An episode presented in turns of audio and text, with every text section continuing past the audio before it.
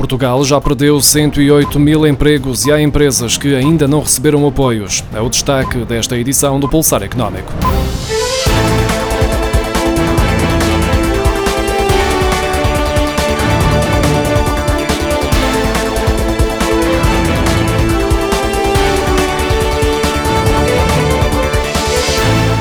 Presidente da CIP, a Confederação Empresarial de Portugal, tece duras críticas ao governo pela perda de postos de trabalho desde o início do ano.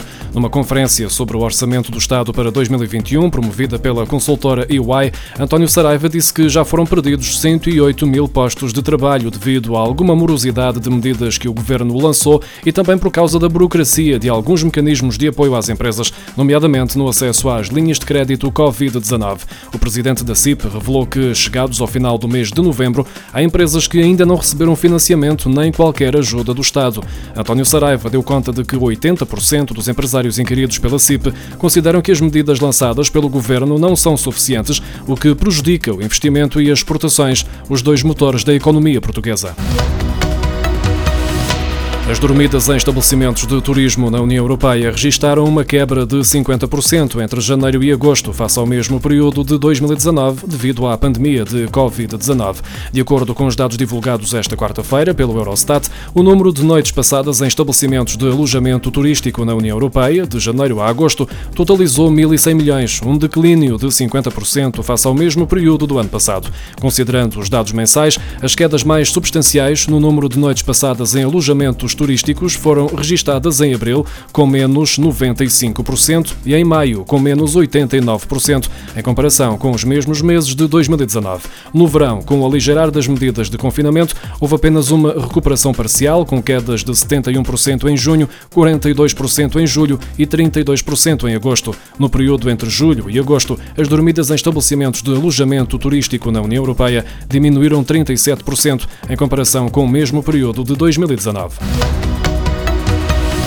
Os preços das telecomunicações em Portugal aumentaram 6,5% entre o final de 2009 e outubro de 2020. No mesmo período, os preços caíram 11% em termos médios na União Europeia, de acordo com a Autoridade Nacional de Comunicações citados pelo Eurostat. Os dados recolhidos pela Anacom mostram que apenas a Eslovénia e a Roménia registaram um maior crescimento de preços do que Portugal no período em análise. As diferenças entre a evolução de preços das telecomunicações em Portugal e na União Europeia devem-se sobretudo aos ajustamentos de preços que os prestadores implementaram durante vários anos, normalmente nos primeiros meses de cada ano. A crise provocada pela pandemia deverá conduzir Portugal e o resto da Europa para uma redução dos preços das casas já em 2021, mas a capacidade dos mais jovens e das pessoas com menores rendimentos para adquirirem uma habitação própria deverá continuar a deteriorar-se, de acordo com a previsão da Moody's. Num relatório sobre o mercado de habitação na Europa, publicado esta semana, a Agência de Notação Financeira Internacional prevê que a pandemia traga também nesta área mudanças fundamentais. Em primeiro lugar, antecipa que os preços das casas vão cair por causa da Covid-19, particularmente em países dependentes do turismo, como é o caso de Portugal. A descida acontecerá no decorrer de 2021, depois de uma relativa estabilidade este ano e antes de uma expectável recuperação dos preços em 2022. O problema é que, em simultâneo, está a assistir-se a uma quebra dos rendimentos, nomeadamente no que diz respeito aos segmentos mais jovens da população e às classes de rendimento mais baixo, aqueles que estão também mais dependentes dos empregos em setores como o comércio ou o turismo, destruindo diminuindo assim a capacidade de comprar casa.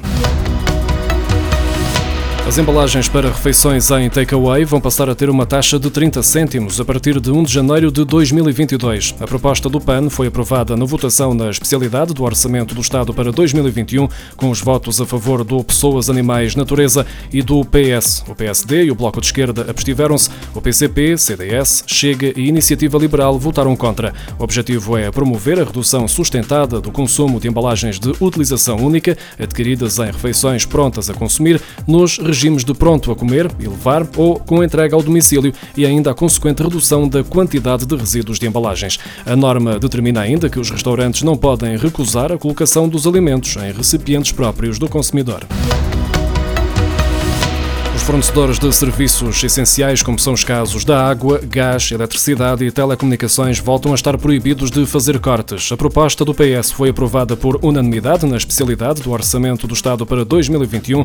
A suspensão do serviço de telecomunicações fica interdita apenas quando for motivada por situação de desemprego, quebra de rendimentos do agregado familiar igual ou superior a 20% ou por infecção por Covid-19. Durante o primeiro semestre de 2021, os consumidores que se encontra em situação de desemprego ou com uma quebra de rendimentos do agregado familiar igual ou superior a 20%, face aos rendimentos do mês anterior, podem requerer o cancelamento dos contratos de telecomunicações, sem lugar a compensação ao fornecedor e a suspensão temporária de contratos de telecomunicações, sem penalizações ou cláusulas adicionais para o consumidor. Para os casos de valores em dívida, segundo a proposta aprovada, deve ser elaborado em tempo razoável um plano de pagamentos adequado aos rendimentos atuais do consumidor, plano esse que deve ser definido por acordo entre o fornecedor e o cliente.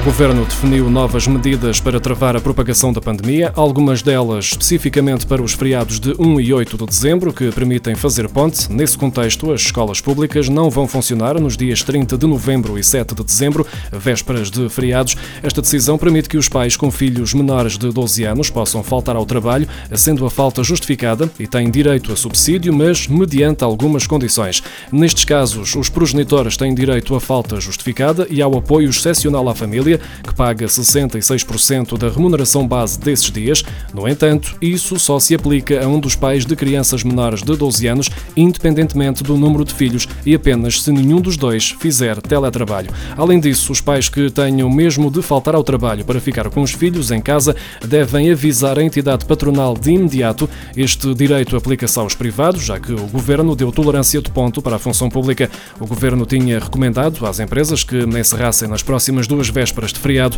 mas grande parte não o vai fazer para não agravar ainda mais a quebra da atividade.